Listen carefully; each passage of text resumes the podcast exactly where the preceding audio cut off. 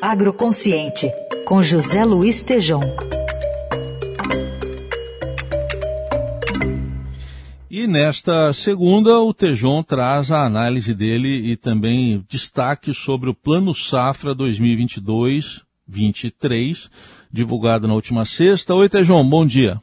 Bom dia, ouvintes. Bom dia, Heisen, nota 100. Seja bem-vindo. O Plano Safra nos dará 300 milhões de toneladas de grãos?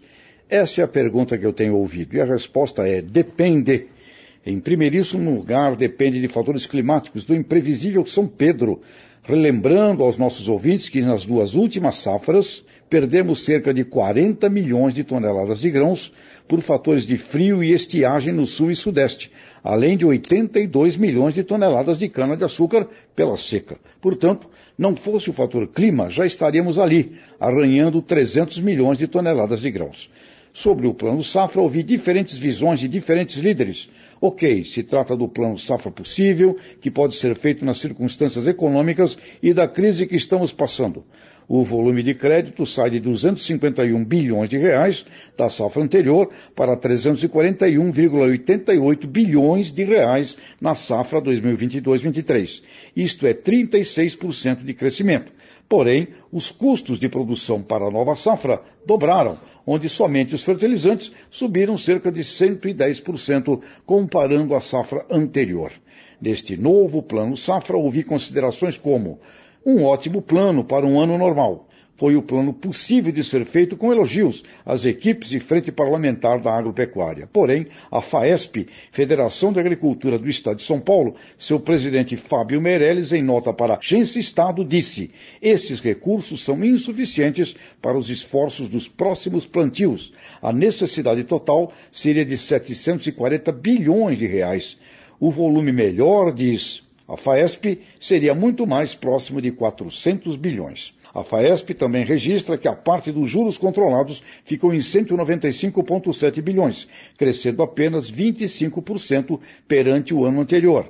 O restante dos recursos, 145,18 bilhões de reais, a juros livres. Outros líderes dizem que os juros não deveriam ser de dois dígitos jamais. O Plano Safra, de forma positiva, aponta para o estímulo à irrigação, Plano ABC da agricultura de baixo carbono, bioeconomia, para a conectividade do campo, estimula a armazenagem. Também a piscicultura e inovação, e o seguro rural, da mesma forma, é estimulado. Sobre taxa dos juros, fica aqui uma questão. Se a situação econômica do país melhorar e a Selic baixar dos atuais 13,5%, os juros são considerados altos para a agricultura familiar está na faixa de 5 a 6%, cresceu. Para o médio produtor, Pronamp, 8% de juros, cresceu. E para grandes produtores e cooperativas, 12% de juros, cresceu perante o ano passado. Portanto, aí temos um jogo de incertezas. Como ficará a Selic nos próximos 12 meses? Vai trazer 300 milhões de toneladas de grãos? Depende e que fique muito por conta do produtor rural uma ótima gestão. Continuo sentindo falta, sim, de um planejamento estratégico para longo prazo. Isto é o que nós estamos precisando. Um grande abraço e até a próxima. Obrigado, Tejon. Volta na quarta aqui com mais a coluna Agroconsciente.